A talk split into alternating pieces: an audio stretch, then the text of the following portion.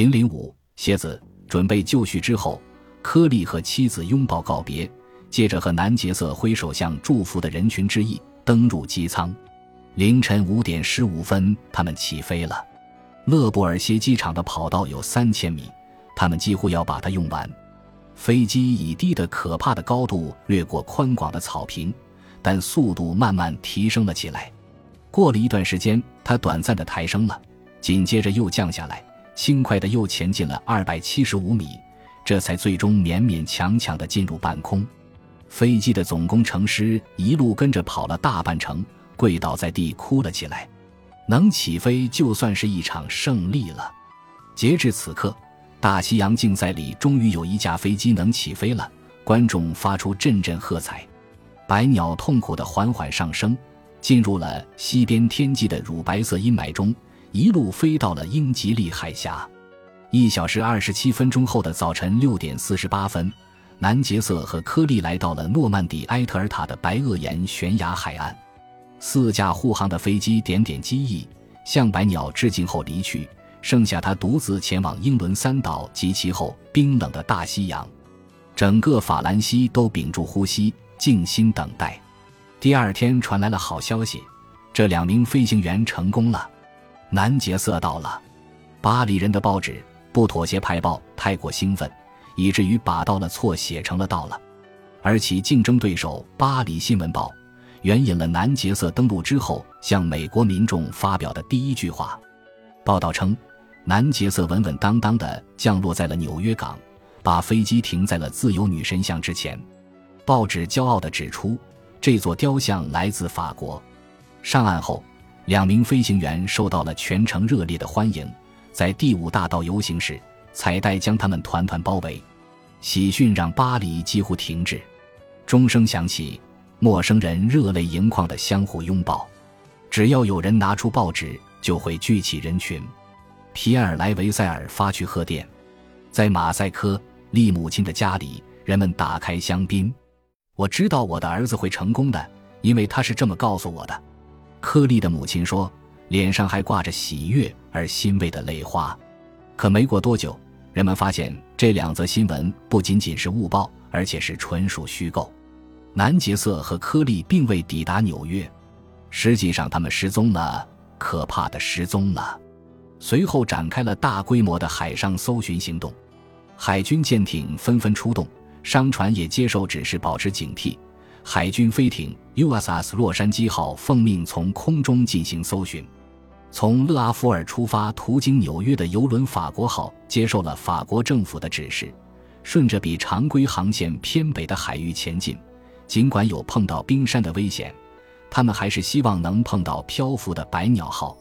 在罗斯福机场，罗德曼沃纳梅克拿出两万五千美元的奖金，说只要有人找到失踪的飞行员，无论生死都可领奖。有那么一两天，人们指望着南杰瑟和科利随时会冒出来，胜利而归。但每过去一个小时，事态就越发不利。再加上当时的天气也从阴冷变成了可怕，浓雾笼罩了整个大西洋东部，从拉布拉多半岛到大西洋中部各州的北美海岸，全都隐没在雾里。纽约港入口处的安布罗斯浮动灯塔管理员报告说，成千上万的鸟在一年一度的向北迁徙中迷了路，只要能抓得住的灯塔表面都被它们占据了。在新泽西州的桑迪胡克。四盏探照灯不休不眠地扫过天空，只可惜毫无意义，因为光柱刺不透遮天蔽日的黑暗。在纽芬兰，气温骤降，甚至还下了一阵小雪。因为不知道两位飞行员在最后关头放弃了储备物资，评论家指出，南杰瑟和科利有足够的食物可维持几个星期。按照设计，他们的飞机可以永远浮在水面上。两年前。美国飞行员约翰·罗杰斯中校和三名机组人员在从加利福尼亚飞往夏威夷的途中，飞机失事，在太平洋上漂浮了九天。别人都以为他们死了，最终却被一艘潜艇救起。这一回，许多人也把希望寄托于此。各地都出现了南杰瑟和科利的传闻，冰岛、拉布拉多以及任何有若干艘船经过的海域。爱尔兰有三个人报告说看见了他们，这给了一些人信心。可另一些人却觉得，在一个有三百万人口的国家里，只有三个人看见可算不上多。在纽芬兰，主要是格雷斯港附近，有十六人报告说听到甚至看到了飞机，但没有一人能给出明确的说法。此外，加拿大的新斯科舍省、美国的缅因州、新罕布什尔州，甚至南至华盛顿港、长岛，都传出了类似的报告。加拿大有个猎人带来了一条南杰瑟签名的字条，但经核实，字条的文笔像是没受过什么教育的人写的，字迹也跟南杰瑟的不同，倒很像是猎人自己的。此外，还发现了瓶中信，一直到一九三四年，这类信件仍偶有浮现。只有一样东西始终没有出现：百鸟号或者两位飞行员的踪迹。法国传出谣言说，美国气象局对法国人隐瞒了重要信息。好让美国飞行员保持优势。美国大使麦伦赫里克向华盛顿发电报说，美国飞机这时候飞来不太明智。